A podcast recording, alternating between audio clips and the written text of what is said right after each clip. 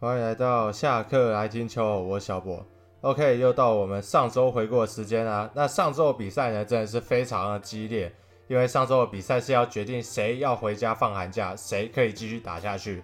那当然了，有些队伍早就已经开始放寒假了，但没关系，就算是消化适合也是比赛。那我们就来看上个礼拜的比赛。那上个礼拜的比赛呢，是从十月十七号打到十月二十二号。那上个礼拜呢，兄弟是在台东把因为台风延掉的比赛都全部打完了。那第一场呢，是同一对兄弟在台东的比赛。那这一场同一的先发投手蓝道尔是投了七局被打五十安打，一个四坏球，一个死球，五个三振。而兄弟的先发投手郑凯文呢，是投六局被打七支安打，两个四坏球，两个三振，一失分。最后同一是以三比零击败了兄弟。而这场比赛同一的胜利呢，也正式宣告兄弟是从下半季被淘汰了。那再来是隔天是乐天对兄弟在台东的比赛。那这一场呢，兄弟的先发投手郑浩均是带伤上阵，也是亚运回来之后的首战。本场是投五局被打三支安打，四个四坏球，六个三振，两失分。而乐天的先发投手威能帝呢，是投五局被打五支安打，四个四坏球，三个三振，三失分，两折失。那他在六局上半的时候上来就直接投一个保送就被换掉了。而接替上来的黄伟成是解决了一个人之后被连续安打追追平的比数，而之后又被换掉，换上来的陈冠宇解决一个人之后，就连续送出保送，让兄弟超前比数。而之后兄弟是靠着魏硕成加吴俊伟的守神成功，兄弟最终是以四比三击败了乐天。那再来是看到乐天对兄弟在台东的比赛。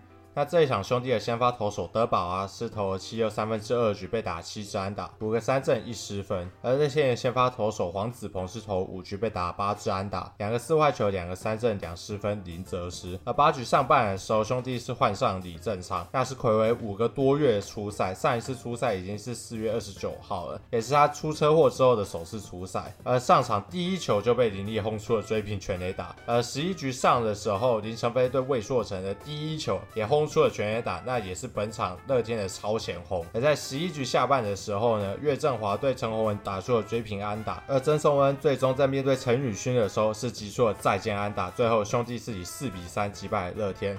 而魏全这边呢，只能说谢谢你呀、啊，兄弟，是暌违二十六年再一次拿到半季冠军。呃，另外一边的比赛是统一对富邦在新庄的比赛，那这一场呢是下半季的炉主大战。另外一边呢，在抢季后赛门票，这边在争谁是下半季的卤主。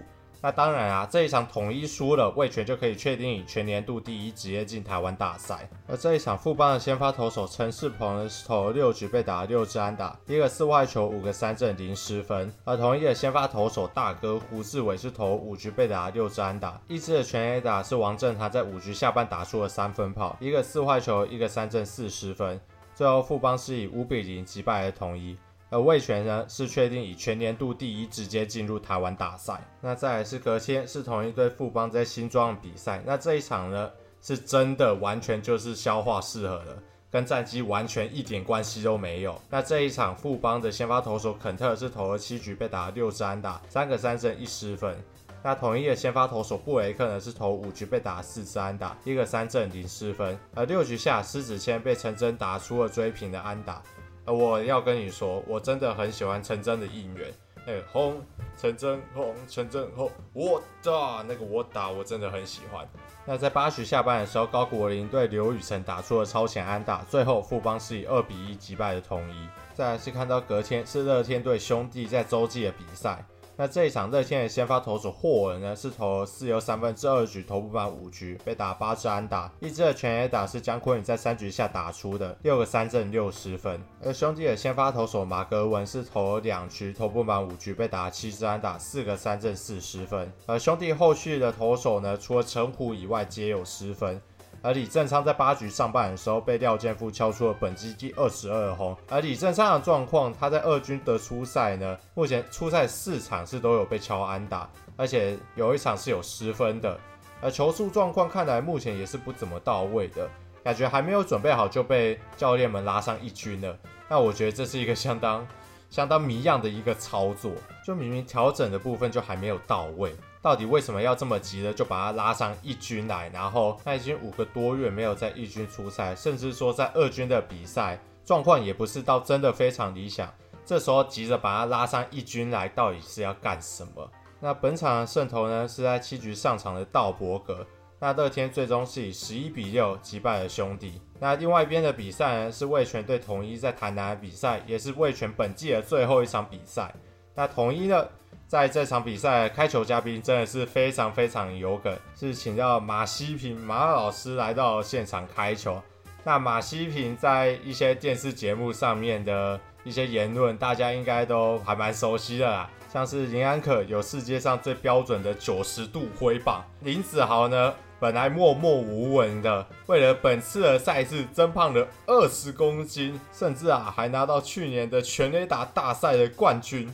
那古林瑞阳呢，他从小体弱多病，那之后啊在高中对普门中学的时候被打爆，之后就患有投球失忆症。这个我们的台湾的王牌林玉明，他有一颗反向曲球。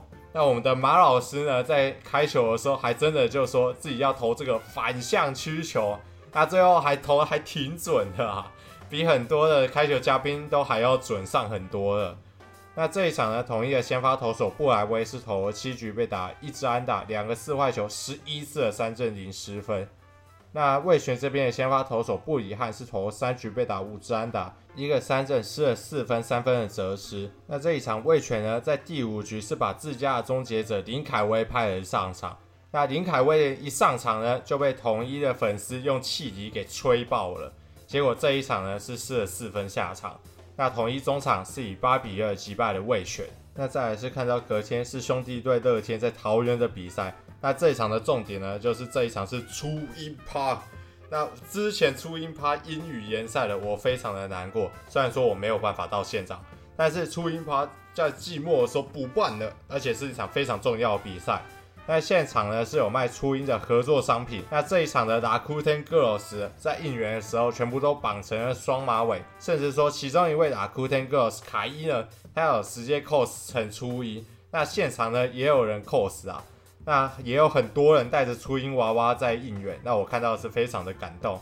那甚至说呢，在大荧幕上边是有初音在带着应援的，我看那个应该是呛子曲啊。那我看影片呢，是乐天的舞蹈总监他自己去做这个动作之后，再加上动画的。那这一场呢，乐天的中场舞呢，也是用初音的歌啊。那只差在现场没看到穿痛 T 的啊。